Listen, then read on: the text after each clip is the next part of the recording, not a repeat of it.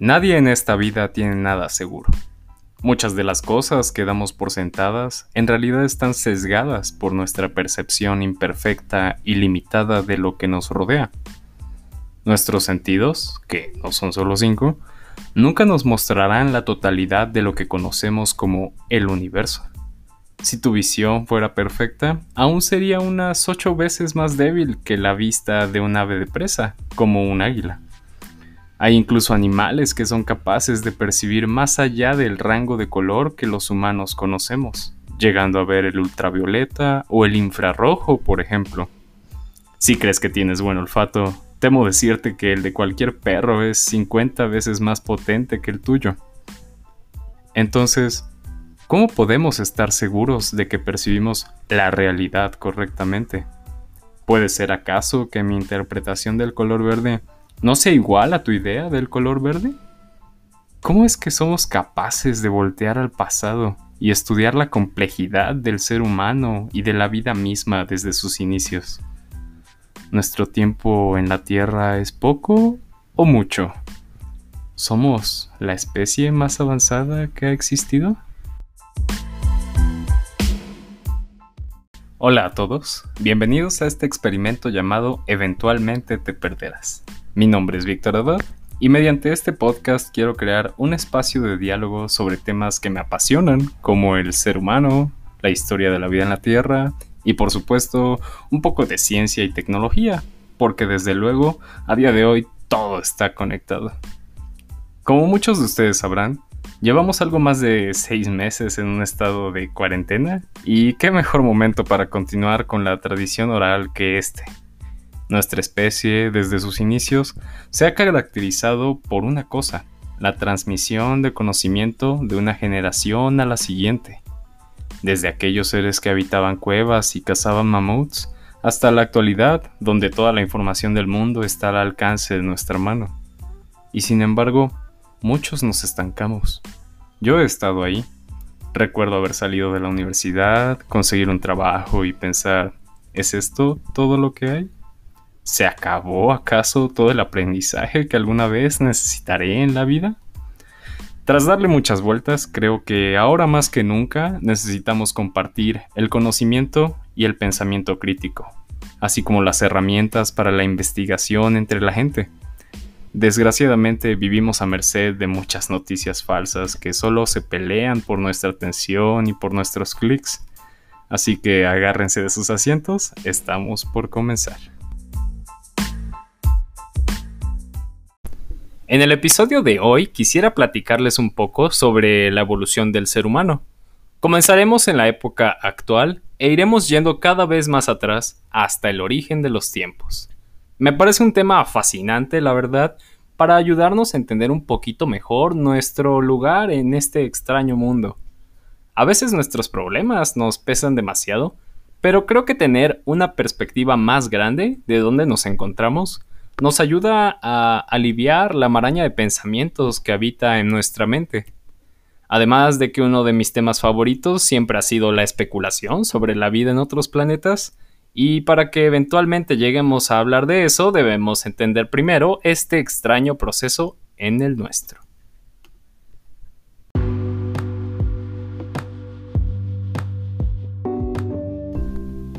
Pensemos por un momento sobre el tiempo. A muchos nos cuesta poner en perspectiva cuánto dura un año en nuestro calendario actual. Caray, a mí a veces me cuesta recordar lo que comí ayer. Un año, por ejemplo el 2020, puede llegar a sentirse eterno realmente. Ocurren tantas cosas, hay una nueva gran noticia cada tercer día y se nos satura la cabeza con toda la información que las redes nos arrojan. Es un cuento de nunca acabar. Seguro que al final del año muchos terminan mentalmente agotados, esperando ese nuevo gran inicio que el año venidero nos ofrece, incluso al punto de querer escribir cosas como nuevo año, nuevo yo en una publicación de Facebook. ¿Les suena?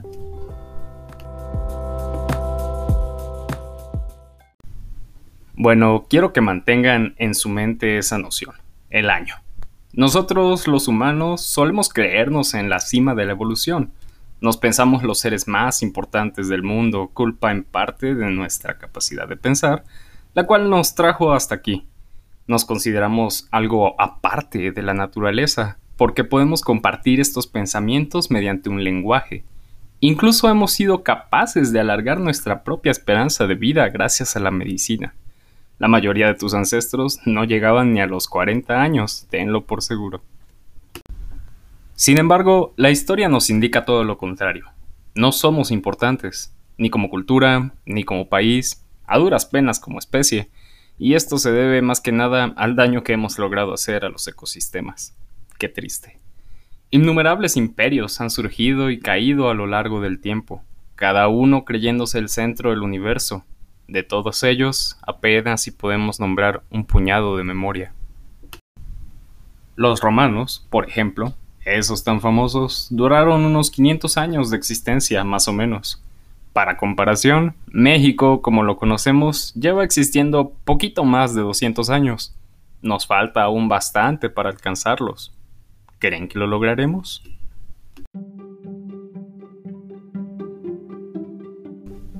La única constante en este mundo es el cambio. Hace apenas 14 años nadie poseía un smartphone. Esto a pesar de que el Internet como lo conocemos se anunció hace unos 30 años más o menos. Sin duda uno de los avances más importantes de la humanidad. Es como una cajita de Pandora moderna, que contiene no solo incontables atrocidades, sino que permite la colaboración y la comunicación casi instantánea entre personas sin importar dónde nos encontremos. En otro capítulo hablaremos más a fondo de él. La red de redes es algo con lo que apenas si se podía soñar hace 70 años, cuando iban apareciendo las primeras computadoras. En la década de 1950, un grupo de científicos rusos mandó el primer satélite al espacio, el Sputnik. Y según el índice de objetos lanzados al espacio exterior, nombre real, en 2018 había ya 4.921 satélites orbitando nuestro planeta. Si viajáramos 100 años al pasado, no encontraríamos una sola televisión, hasta 1925 la gente se entretenía escuchando música, yendo a obras de teatro y leyendo libros. Hace aproximadamente 130 años se inventó la radio y ese fue el primer gran salto que dimos en lo que a comunicación se refiere. Gracias a la revolución industrial, desde hace poco más de 200 años contamos con máquinas que facilitan la producción en masa de bienes para nuestro consumo, y con medios de transporte más rápidos como la locomotora, gracias a la máquina de vapor y posteriormente a los motores de combustión interna. Claro, hoy en día sabemos que usar combustibles fósiles para mover dichas máquinas ha hecho que aumentemos los gases de efecto invernadero en nuestra atmósfera. Las consecuencias de esto último ya las estamos viviendo en muchas partes del mundo. Leonardo da Vinci pintó la Mona Lisa hace ya más de 500 años, la famosa Cleopatra nació hace aproximadamente 2080 años. Como comparación, las pirámides de Egipto se construyeron hace más de 4700 años. O sea que Cleopatra realmente es más cercana a nuestro tiempo que a las pirámides. Pero un dato que a mí me gusta mucho es que ya en el siglo II a.C., el astrónomo y matemático Aristarco de Samos calculó la circunferencia aproximada de la Tierra, e incluso fue el primero en proponer que la Tierra giraba alrededor del Sol, y no al revés, como era lo aceptado popularmente en aquel tiempo. Esta idea resultaba inaceptable para su época y parecía estar en contradicción con el sentido común. Además, la hipótesis se contraponía directamente a las doctrinas aceptadas, según las cuales la Tierra debía tener un papel especial respecto al de los demás cuerpos celestes y su lugar debía ser el centro del universo. Es decir, que esto ya se sabía hace más de 2200 años, y pensar que entre nosotros, aún con el acceso a todo el conocimiento del mundo desde nuestro celular, hay gente gritando que la Tierra es plana. Pero bueno, no hablemos de cosas tristes. Tal como mencioné al inicio, la historia se vuelve más borrosa mientras más hacia el pasado tratamos de observar. Y es la arqueología la que nos permite echar un vistazo a cómo vivían las culturas antiguas. ¿Cuántas de ellas se consideraron la cúspide de la existencia y han quedado olvidadas en la historia? ¿Cuántos seres humanos vivieron en cuevas antes de crear la primera casa?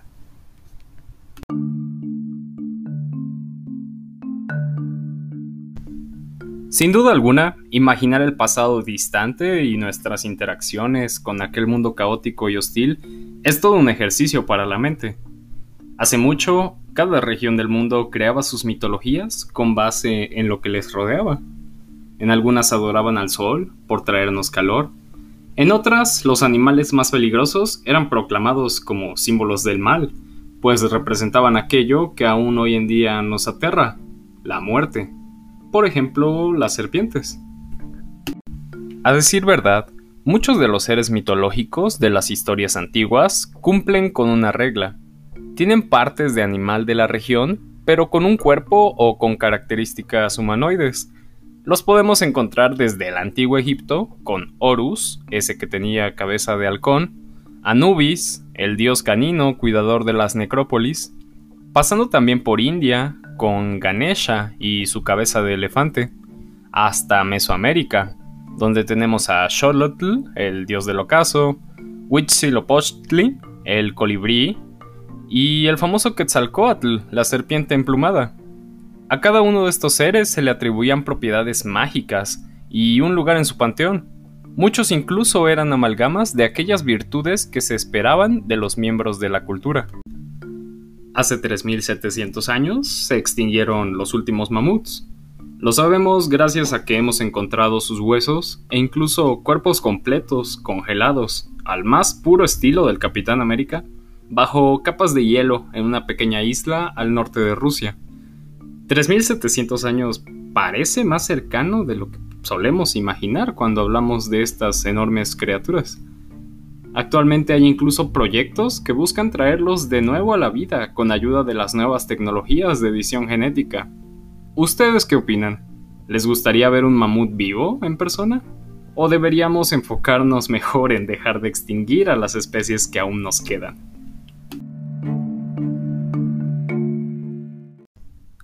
es realmente increíble, ¿no creen? O sea, los mamuts existieron en la Tierra desde mucho antes que nosotros y seguramente nosotros los cazábamos y usábamos sus pieles para hacernos abrigos. Su carne nos alimentaba por semanas enteras.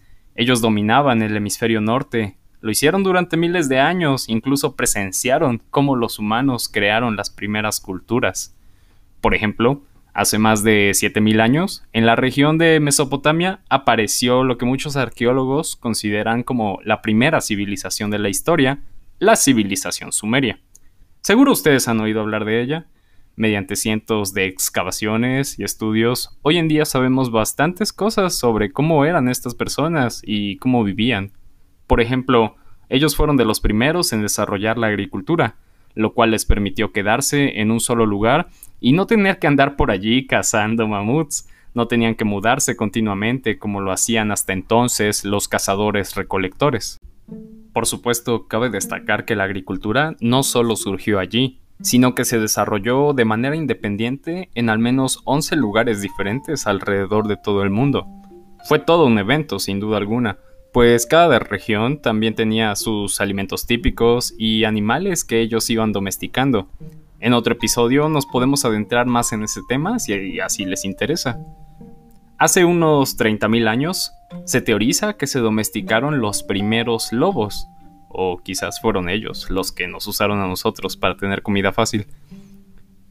Aunque este fue un proceso que tardó muchas generaciones, eventualmente aquellos que seleccionamos como los más dóciles fueron apareados hasta dar origen al perro, mientras que los que no se acercaron nunca al ser humano continuaron su camino natural y hoy en día son representados por el lobo gris.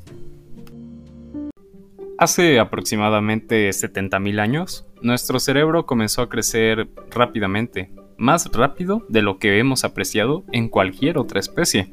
A este evento se le denomina como la revolución cognitiva, y según algunos estudiosos del tema, hubo un sinfín de factores que entraron en juego para que esto ocurriera. Por ejemplo, se cree que el dominio del fuego nos facilitó a nosotros el masticar carne. Esto hizo que los músculos de nuestras mandíbulas pudieran ser más pequeños, y el exceso de las proteínas nos facilitó el desarrollo de nuestro cerebro. Gracias a esta revolución pasamos de gritar huyamos, se acerca un león, a decir, el león es el espíritu guardián de nuestra tribu. Este tipo de ficciones nos ha permitido no solo imaginar cosas, sino hacerlo colectivamente. Hace unos 200.000 años aparecimos. ¿Sí? Nosotros, los seres humanos anatómicamente modernos. Y hemos sido capaces de rastrear nuestros orígenes hasta África. Caminando a dos patas, creando rocas afiladas al golpearlas entre sí y colaborando para cazar grandes animales en equipo. Al igual que otros homínidos, los Homo sapiens somos animales sociales.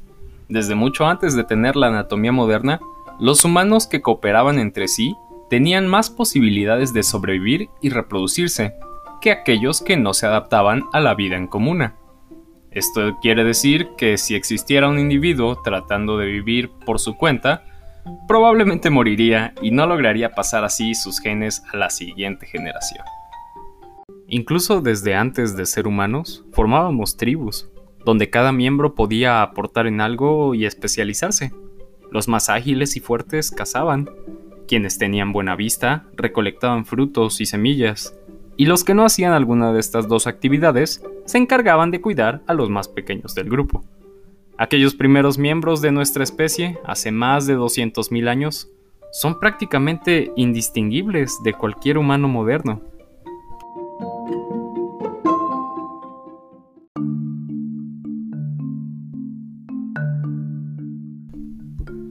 El campo del conocimiento que conocemos como psicología evolutiva argumenta que muchas de nuestras características sociales y psicológicas actuales se modelaron durante esta larga era preagrícola.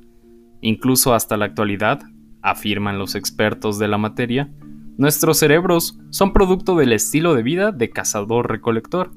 Nuestros hábitos alimenticios, nuestros conflictos y nuestra sexualidad son el resultado de esta mente cazadora-recolectora interactuando con la sociedad industrial actual. Qué loco, ¿no? Es entre fascinante y atemorizante, porque sabemos que las especies tardan millones de años en evolucionar. Sin embargo, nosotros somos iguales a como éramos hace tanto tiempo. Estamos atrapados en este cuerpo de primate con lenguaje, en una era completamente fuera del ordinario, en lo que a naturaleza se refiere, ¿no? No había otra especie que hiciera agricultura o que modificara tanto el entorno para su propio beneficio hasta que aparecimos. No se diga ya el nivel de interacciones tan complejas que tenemos hoy en día gracias al Internet y a las grandes industrias. Ha pasado muy poquito tiempo realmente desde que estas cosas existen. Es un avance demasiado rápido para que nuestros cuerpos puedan seguir el ritmo no evolucionamos a la misma velocidad que nuestro progreso en conjunto. Aquí les va un dato que me ha llamado mucho la atención. Según un artículo publicado en la revista Science en el 2013, todos los hombres compartimos un mismo ancestro varón que vivió hace unos 140.000 años, y todas las mujeres una misma ancestra mujer hace aproximadamente 200.000 años. Si bien no convivieron entre sí en lugar y tiempo, a estos humanos se les han puesto los sobrenombres de Adán cromosómico y Eva mitocondrial, pues aunque no eran los únicos humanos vivos en aquel momento, fueron los únicos cuyas descendencias sobrevivirían a las de sus contemporáneos y eventualmente lograrían propagar sus genes por todo el mundo. Gracias a estos muestreos mitocondriales y cromosómicos en cientos de personas alrededor del mundo, los genetistas y los científicos han logrado hacer mapeos genéticos e incluso establecer parentescos y generar un árbol genealógico genético de los grupos humanos. Esto nos permite también rastrear el recorrido de la humanidad hasta sus orígenes, tal como decía hace un momento, lo cual de hecho coincide con evidencia arqueológica y fósil, llevándonos hasta el este de África, a decir verdad, los restos más antiguos que se conocen de Homo sapiens son el así llamado hombre de Kibish, que se encontraron en el sur de Etiopía en el año 1967. Sigamos avanzando. Hace 250.000 años, nuestros ancestros ya habían comenzado a pintar en paredes de cuevas y canteras, lo que ellos percibían de la realidad. Podemos incluso ver animales extintos en estas obras prehistóricas, las cuales nos ayudan a imaginar cómo eran sus vidas en aquel entonces. Con 500.000 años, la lanza de punta de piedra sería un invento no del ser humano, ni de nuestra especie hermana los neandertales, como se pensaba hasta hace poco, sino que se teoriza que es del antepasado común de ambos, el Homo heidelbergensis, por cierto, ya que estamos en este tema, ¿sabían que dentro de nuestro grupo Homo existen otras especies? Entre 9 y 11 especies conocidas hasta ahora, más todas las que faltan por descubrir. ¿Se imaginan? Cada una de ellas con sus propias variaciones. Cualquiera de esas especies pudo haber ganado la carrera evolutiva, o incluso pudimos haber convivido pacíficamente. Nosotros mismos llegamos a compartir la Tierra con varias de ellas durante miles de años, los otros humanos, aunque al final fuimos los Homo sapiens quienes permanecieron. ¿A qué se debe esto? No hay una sola respuesta clara. Según varios análisis realizados en el Instituto Max Planck de Antropología Evolutiva, ubicado en Alemania, se indica que, por ejemplo, los Homo neanderthalensis eran capaces también de crear arte abstracto, armas e incluso instrumentos musicales. Aunque eran más robustos y vivían en zonas con climas más fríos que los sapiens, gracias al análisis genético, sabemos que hace aproximadamente 60.000 años hubo apareamiento entre ellos y nosotros, lo cual es apreciable aún hoy en día, los humanos modernos de Asia, Europa y América han heredado entre 1 y 4% del ADN de los neandertales, afectando no solo rasgos físicos, sino que estos genes parecen haber modificado nuestro sistema inmune para hacer frente a un mayor número de virus y bacterias, pero también lo hicieron débil y propenso a otras. Entre muchas otras teorías, se contempla que fue una combinación de factores lo que trajo su final, los Homo sapiens y el clima cambiante son las causas más populares ligadas a la extinción de estos hermanos olvidados en el tiempo. Si les interesa que hable más sobre los Homo neanderthalensis, las demás especies humanas y nuestra convivencia con ellas, háganmelo saber con un comentario. Sin duda es un tema que da para mucho más. Recuerden que este podcast se encuentra en todas las plataformas, incluido YouTube, para que allí podamos conversar un poco más sobre estos temas si así les parece. Hace aproximadamente 6 millones de años, el grupo que dio origen a los humanos se separó de aquel al que pertenecen los chimpancés y los bonobos. Entre nosotros y los chimpancés hay solo un 2% de diferencia genética. En ese 2% se encuentra la capacidad intelectual que nos permite crear patrones ordenados, redes comerciales, celebraciones masivas, instituciones políticas e incluso naves espaciales. Hace 23 millones de años, el ancestro de todos los primates hominoideos se balanceaba entre las copas de los árboles de África.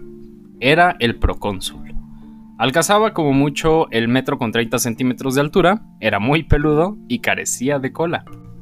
Y si nos vamos aún más atrás, hace aproximadamente 33 millones de años, nuestro ancestro, el Aegyptopithecus, poseía una larga cola con la cual se balanceaba por los árboles.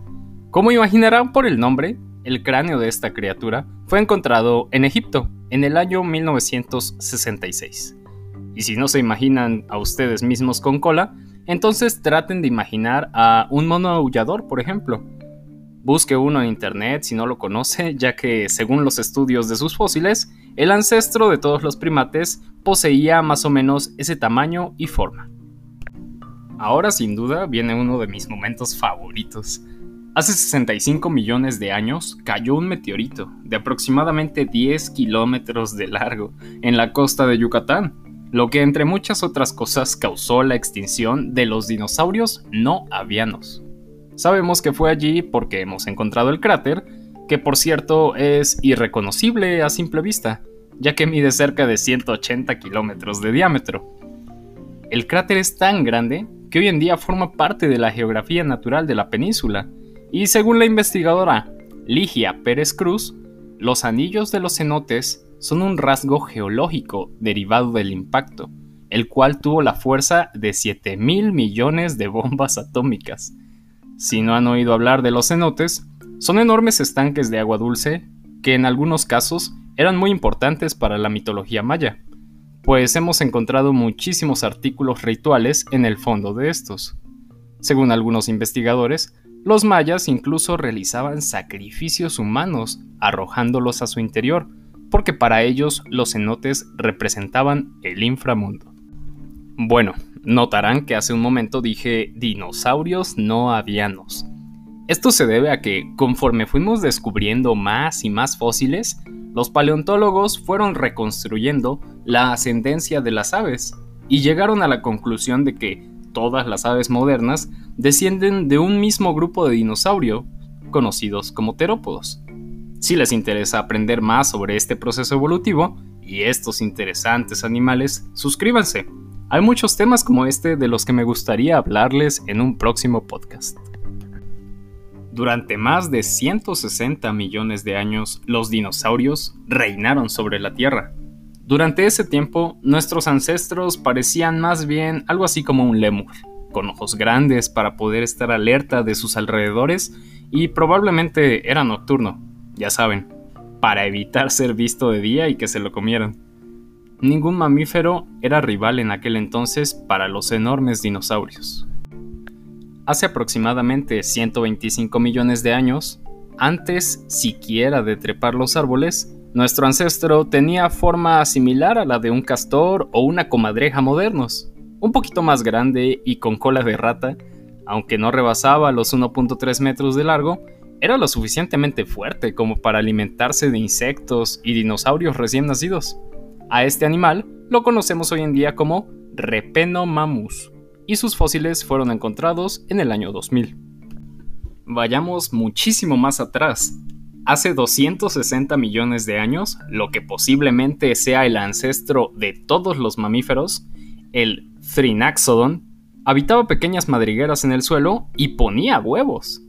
El grupo al que pertenece este pequeño protomamífero se le conocía con el nombre de mamíferos reptiloides hasta hace poco, cuando finalmente se llamó al grupo como sinápsidos. Nuestro ancestro en aquel entonces medía unos 60 centímetros cuando mucho. Quizá algunos de ustedes ya se sepan esta parte de la historia. Hace 370 millones de años, un animal salió del mar para explorar un territorio completamente diferente al que sus aletas estaban acostumbradas. Su cabeza era un poquito como la de un cocodrilo, tenía cuatro aletas que usaba como patas muy cortas, y su cola todavía era como la de un pez. Así comenzó la colonización del medio terrestre. Este animal fue el ancestro de todo lo que hoy en día cuenta con cuatro extremidades. Las aves, los cocodrilos, las vacas, tú o yo, incluso las serpientes, pero ellas fueron perdiendo las extremidades poco a poco.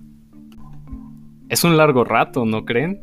Y pensar que un ligero cambio en el ambiente o alguna catástrofe imprevista podría haberlos detenido de salir del agua y nada de lo que conocemos hubiera ocurrido. Bueno, se vale soñar. Hace unos 500 millones de años, los ancestros de las plantas salieron de los océanos. Fueron probablemente los primeros seres vivos en colonizar tierra firme, y allí se diversificaron en todo tipo de plantas que podemos encontrar aún a día de hoy, según un estudio publicado en Current Biology en 2018. Las plantas comenzaron a captar el dióxido de carbono de la atmósfera, enriqueciéndola después con oxígeno y por lo tanto haciendo el medio terrestre mucho más habitable para los animales que saldrían después, ya que en este momento estos eran exclusivamente marinos, pues les era muy difícil adaptarse a aquella atmósfera tan hostil llena de CO2. Nuestros ancestros en aquel momento eran pequeños seres que no llegaban aún ni a peces, los cuales habían desarrollado una columna vertebral muy primitiva con la cual se ayudaban a nadar. Demos otro salto enorme, porque hace 3.500 millones de años murieron las formas de vida más antiguas de las que tenemos registro. Se llaman estromatolitos, que es un nombre muy elegante para fósiles microscópicos de seres llamados cianobacterias. Estos quedaron marcados en rocas ubicadas actualmente en las costas de Australia. Se teoriza que antes de todos estos pequeños seres, incluso antes de cualquier virus o bacteria, debió existir Luca, por sus siglas en inglés que significan último ancestro común universal. Este hipotético organismo sería el antepasado común de todo lo que está vivo actualmente en nuestro planeta. Aún hay demasiada especulación y debate sobre su origen, pero entre las teorías más populares está la que dice que pudo surgir al borde de las fuentes hidrotermales, esas chimeneas en el fondo del mar, también llamadas fumarolas, que expulsan agua que ha sido calentada por su contacto con el manto interno del planeta. Estas fumarolas son ricas en elementos químicos que pueden dar pie a complejas relaciones químicas orgánicas. Es decir, que la vida de nuestro planeta ha pasado más de la mitad de su existencia en formas unicelulares y muy poco complejas. Y sí, si te lo estás preguntando, así es. Tú y un árbol comparten un ancestro en común y tienen más parentesco entre sí que tú y cualquier extraterrestre que nos pueda visitar jamás. Fascinante, ¿no lo crees? Según los registros geológicos, los océanos se formaron hace poco más de 4.400 millones de años. Las rocas más viejas de la Tierra se formaron hace aproximadamente 4.500 millones de años, indicándonos una edad aproximada de nuestro planeta.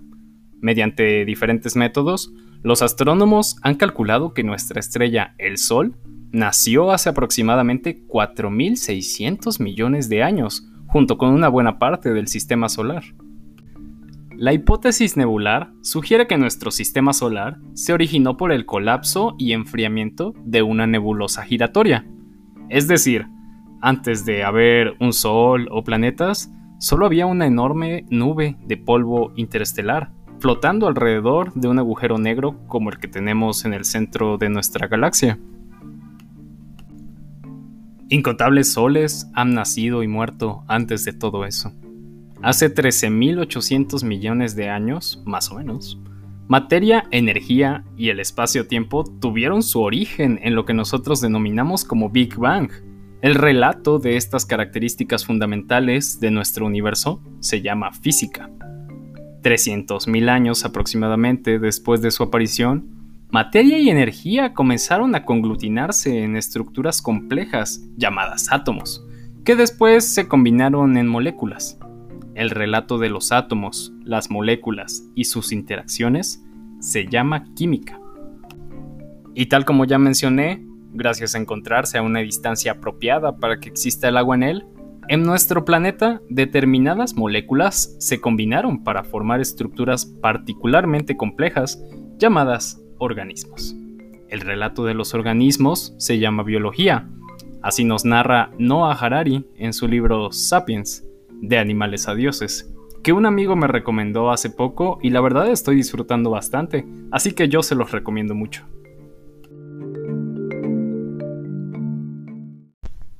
Por cierto, un paréntesis aquí.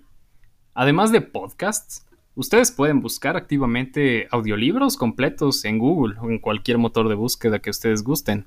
Y si lo suyo es leer en dispositivos digitales, aprovecho para decirles que solo necesitan poner el nombre del libro espacio y la palabra EPUB. Ese archivo lo pueden subir a plataformas como Google Play Books y así pueden mantener en la nube sus libros favoritos. Pueden subrayarlos, pueden ponerles marcadores en las páginas y leerlos en múltiples dispositivos. Nadie me paga por decirles esto, solo me parece un dato útil por si quieren seguir aprendiendo.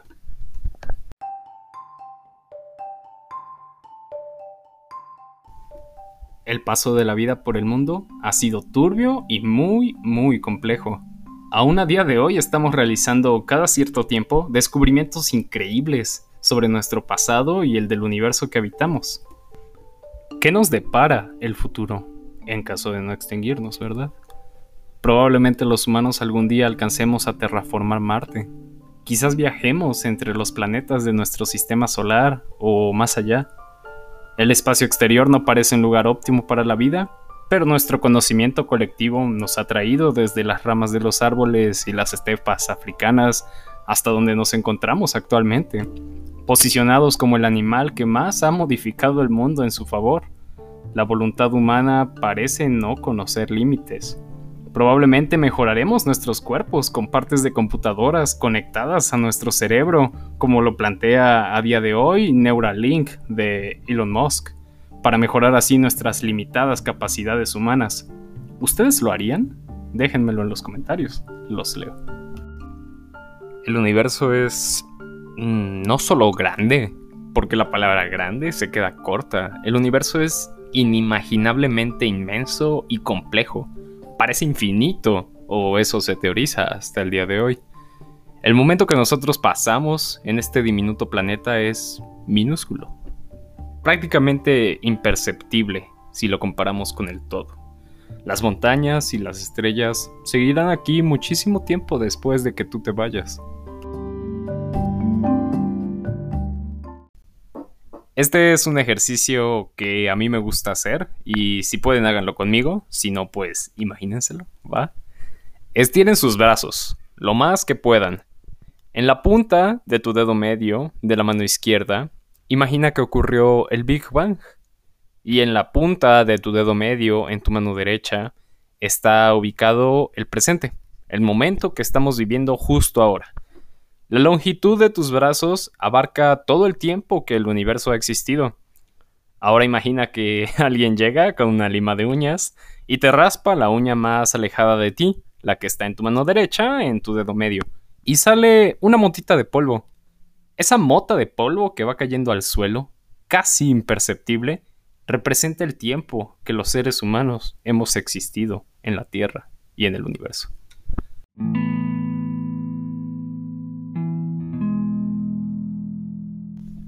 Según las observaciones de los astrónomos en algunas estrellas de otros sistemas, se prevé que la Tierra podrá seguir albergando vida hasta que la capa de ozono desaparezca en algunos miles de millones de años. Aún así, tiempo después, nuestro Sol estallará en lo que conocemos como una supernova, consumiendo en esa enorme explosión a los cuatro planetas que tiene más cerca, entre ellos obviamente la Tierra. Me pregunto si seguiremos aquí presentes para ese entonces o simplemente seremos otra anécdota en el tiempo. Sigamos vivos o no, no importa demasiado realmente. Al igual que nuestro Sol, todas las demás estrellas en el universo morirán eventualmente, hasta que ya no quede luz o calor en ningún rincón. Una de tantas teorías dice que así es como se llegará a lo que algunos científicos llaman la muerte térmica del universo, una oscuridad eterna e inmutable, tan helada que no quedará ningún planeta con energía suficiente para mantener la vida. Atemorizante, ¿no creen? y pues nada, creo que me extendí demasiado.